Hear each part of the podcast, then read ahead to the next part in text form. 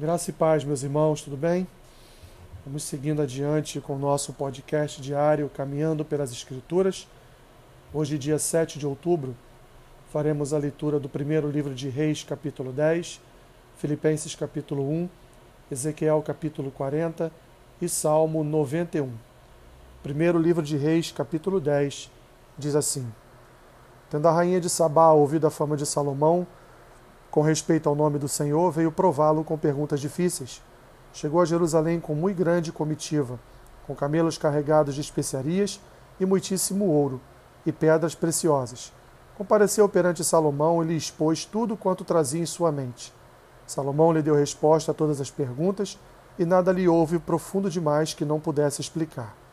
Vendo, pois, a rainha de Sabá toda a sabedoria de Salomão, e a casa que edificara, e a comida da sua mesa, e o lugar dos seus oficiais, e o serviço dos seus criados, e os trajes deles, e seus copeiros, e o holocausto que oferecia na casa do Senhor, ficou como fora de si, e disse ao rei: Foi verdade a palavra que a teu respeito ouvi na minha terra e a respeito da tua sabedoria.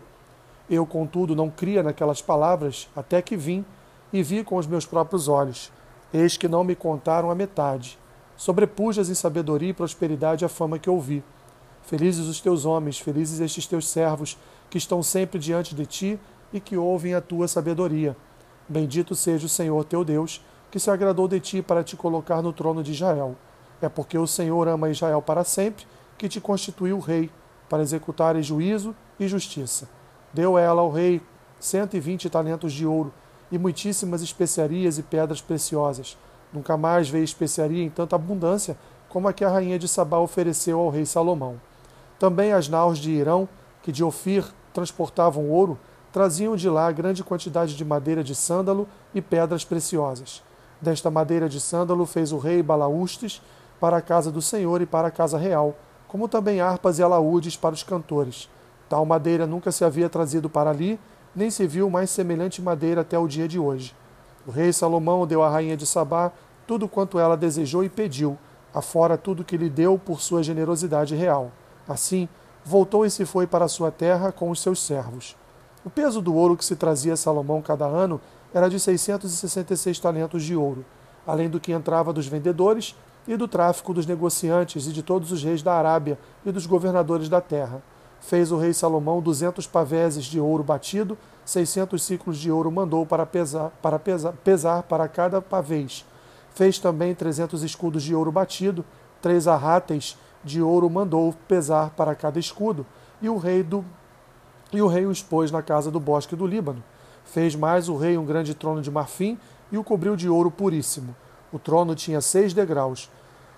O espaldar do trono ao alto era redondo. De ambos os lados tinha braços junto ao, ao assento e dois leões junto aos braços. Também doze leões estavam ali sobre os seis degraus, em um, um em cada extremo destes. Nunca se fizera obra semelhante em nenhum dos reinos. Todas as taças de que se servia o rei Salomão para beber eram de ouro, e também de ouro puro todas as da casa do bosque do Líbano. Não havia nelas prata, porque nos dias de Salomão não se dava a ela estimação nenhuma. Porque, porque o rei tinha no mar uma frota de Tarsis com as naus de Irão, de três em três anos. Voltava a frota de Tarsis trazendo ouro, prata, marfim, búzios, búzios e pavões. Assim, o rei Salomão excedeu a todos os reis do mundo, tanto em riqueza como em sabedoria. Todo o mundo procurava ir ter com ele para ouvir a sabedoria que Deus lhe pusera no coração. Cada um trazia o seu presente, objetos de prata e de ouro, roupas, armaduras, especiarias, cavalos e mulas, assim ano após ano. Também ajuntou Salomão carros e cavaleiros, tinha mil e quatrocentos carros e doze mil cavalarianos, que distribuiu as cidades para os carros e junto ao rei em Jerusalém. Fez o rei que em Jerusalém houvesse prata como pedras e cedros em abundância, como os sicômoros que estão nas planícies. Os cavalos de Salomão vinham do Egito e da Cilícia, e comerciantes do rei os recebiam da Cilícia por certo preço. Importava-se do Egito um carro por 600 ciclos de prata e um cavalo por 150. Nas mesmas condições, as caravanas os traziam e os exportavam para todos os reis dos heteus e para os reis da Síria. Filipenses, capítulo 1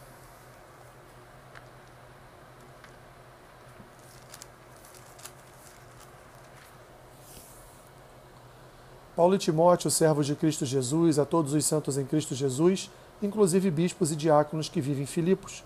Graça e paz a vós outros da parte de Deus nosso Pai e do Senhor Jesus Cristo. Dou graças ao meu Deus por tudo o que recordo de vós, fazendo sempre com alegria súplicas por todos vós em todas as minhas orações, pela vossa cooperação no Evangelho desde o primeiro dia até agora.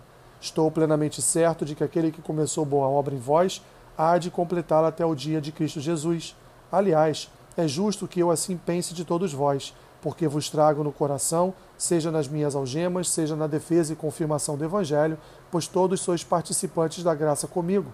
Pois minha testemunha é Deus, da saudade que tenho de todos vós, na terna misericórdia de Cristo Jesus. E também faço esta oração, que o vosso amor aumente mais e mais em pleno conhecimento e toda per percepção, para aprovardes as coisas excelentes e serdes sinceros e inculpáveis para o dia de Cristo, cheios do fruto de justiça, o qual é mediante Jesus Cristo para a glória e louvor de Deus. Quero ainda, irmãos, cientificar-vos de que as coisas que me aconteceram têm antes contribuído para o progresso do Evangelho, de maneira que as minhas cadeias em Cristo se tornaram conhecidas de toda a guarda pretoriana e de todos os demais, e a maioria dos irmãos, estimulados no Senhor por minhas algemas, ousam falar com mais desassombro a palavra de Deus. Alguns efetivamente proclamam a Cristo por inveja e porfia, outros, porém, o fazem de boa vontade. Estes, por amor, sabendo que estou incumbido da defesa do Evangelho. Aqueles, contudo, pregam a Cristo por discórdia, insinceramente, julgando suscitar tribulação às minhas cadeias. Todavia, que importa? Uma vez que Cristo, de qualquer modo, está sendo pregado, quer por pretexto, quer por vontade, verdade, também com isto me regozijo. Sim, sempre me regozijarei porque estou certo de que isto mesmo, pela vossa súplica e pela provisão do Espírito de Jesus Cristo, me redundará em libertação, segundo a minha ardente expectativa e esperança de que em nada serei envergonhado. Antes, com toda a ousadia, como sempre, também agora será Cristo engrandecido no meu corpo, quer pela vida, quer pela morte. Porquanto, para mim, o viver é Cristo e o morrer é lucro. Entretanto, se o viver na carne traz fruto para o meu trabalho, já não sei o que hei de escolher. Ora, de um e de outro lado, estou constrangido, tendo o desejo de participar e estar com Cristo, o que é incomparavelmente melhor. Mas, por vossa causa, é mais necessário permanecer na carne, e convencido disto, estou certo de que ficarei e permanecerei com todos vós, para o vosso progresso e gozo da fé, a fim de que aumente quanto a mim o motivo de vos gloriardes em Cristo Jesus, pela minha presença de novo convosco. Vivei acima de tudo por modo digno do Evangelho de Cristo, para que, ou indo ver-vos, ou estando ausente, ouça no tocante a vós outros que estáis firmes em um só espírito, como uma só alma, lutando juntos pela fé evangélica, e que em nada estáis intimidados pelos adversários, pois o que é para eles pouca o que é para eles prova evidente de perdição, é para vós outros de salvação, e isto da parte de Deus porque vos foi concedida a graça de padecerdes por Cristo, e não somente de crerdes nele, pois tendes o mesmo combate que vistes em mim, e ainda agora ouvis que é meu. Ezequiel, capítulo 40.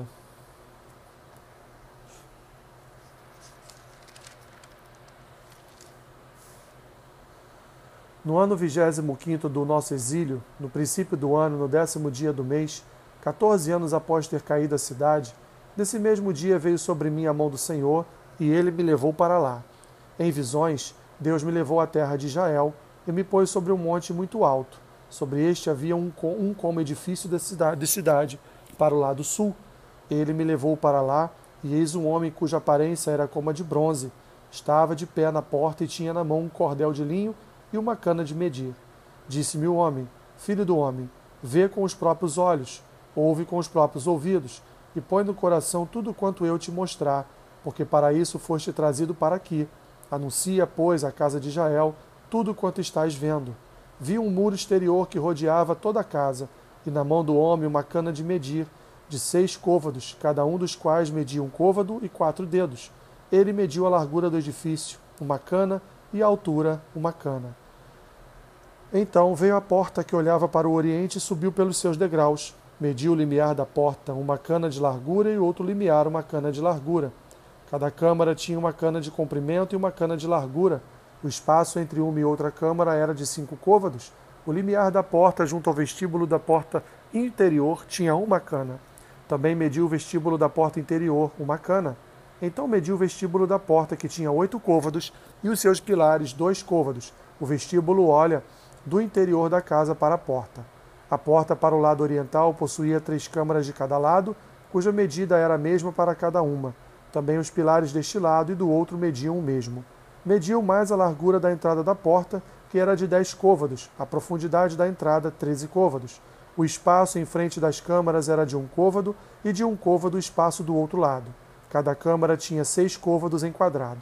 Então, mediu a porta desde a extremidade do teto da câmara até a da outra, vinte e cinco côvados de largura e uma porta defronte da outra.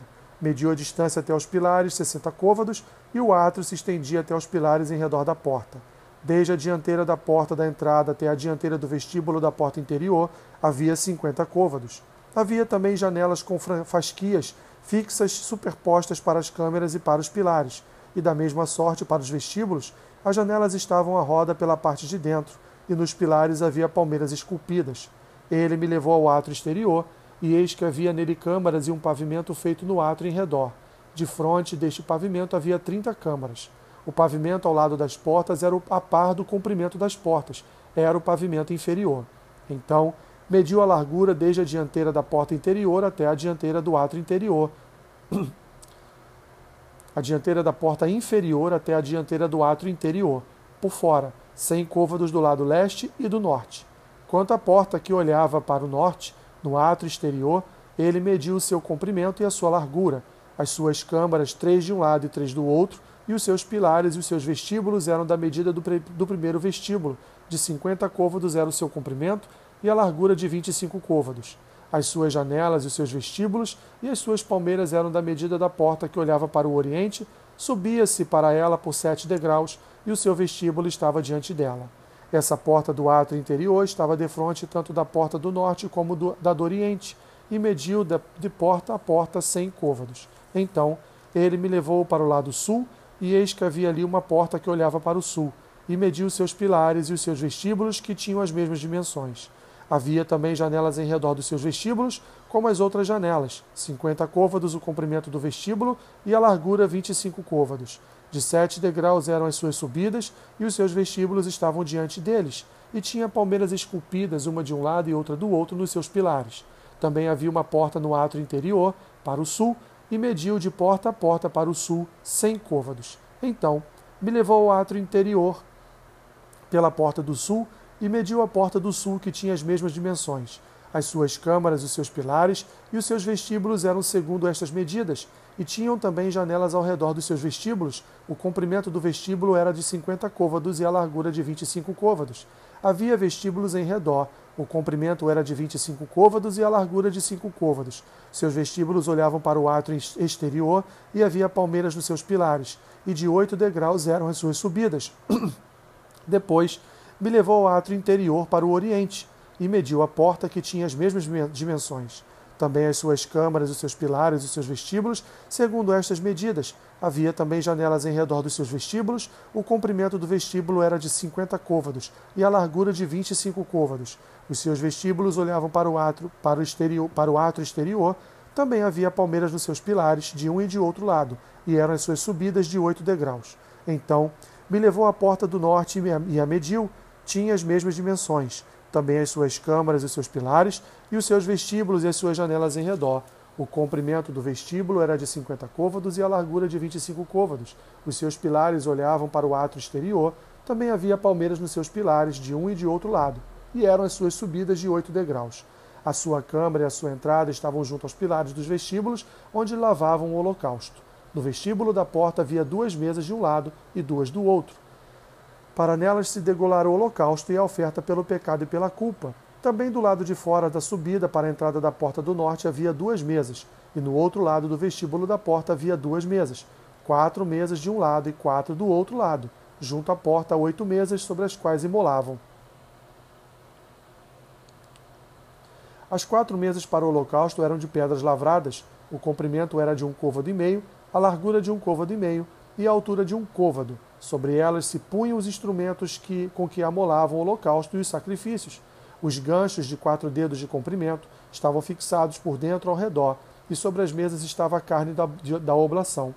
Fora da porta interior estavam duas câmaras dos cantores, no átrio de dentro, uma do lado da porta do norte e olhava para o sul, outra do lado da porta do sul e olhava para o norte. Ele me disse: Esta câmara que olha para o sul é para os sacerdotes que têm a guarda do templo, mas a câmara que olha para o norte é para os sacerdotes que têm a guarda do altar. São estes os filhos de Zadok, os quais, dentre os filhos de Levi, se chegam ao Senhor para o servirem. Ele mediu o átrio, comprimento sem côvados, largura sem côvados, um quadrado. O altar estava diante do templo.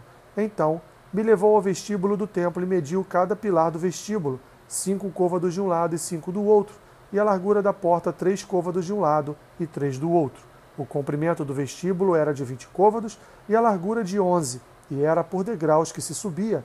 Havia colunas junto aos pilares, uma de um lado e outra do outro. Salmo 91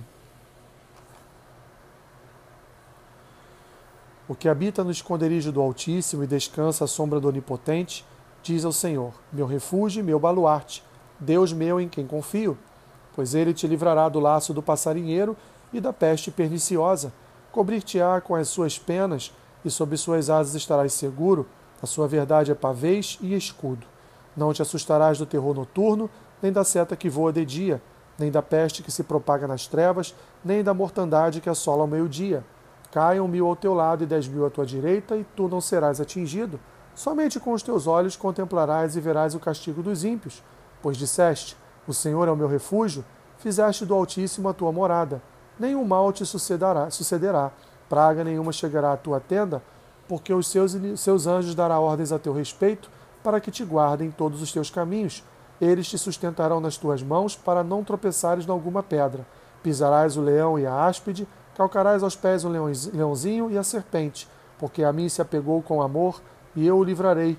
Poloei a salvo, porque conhece o meu nome. Ele me invocará, e eu lhe responderei. Na sua angústia eu estarei com ele. Livra-lo-ei, e o glorificarei. Saciá-lo-ei com longevidade, e lhe mostrarei a minha salvação. Que Deus te abençoe, rica e abundantemente. Amém.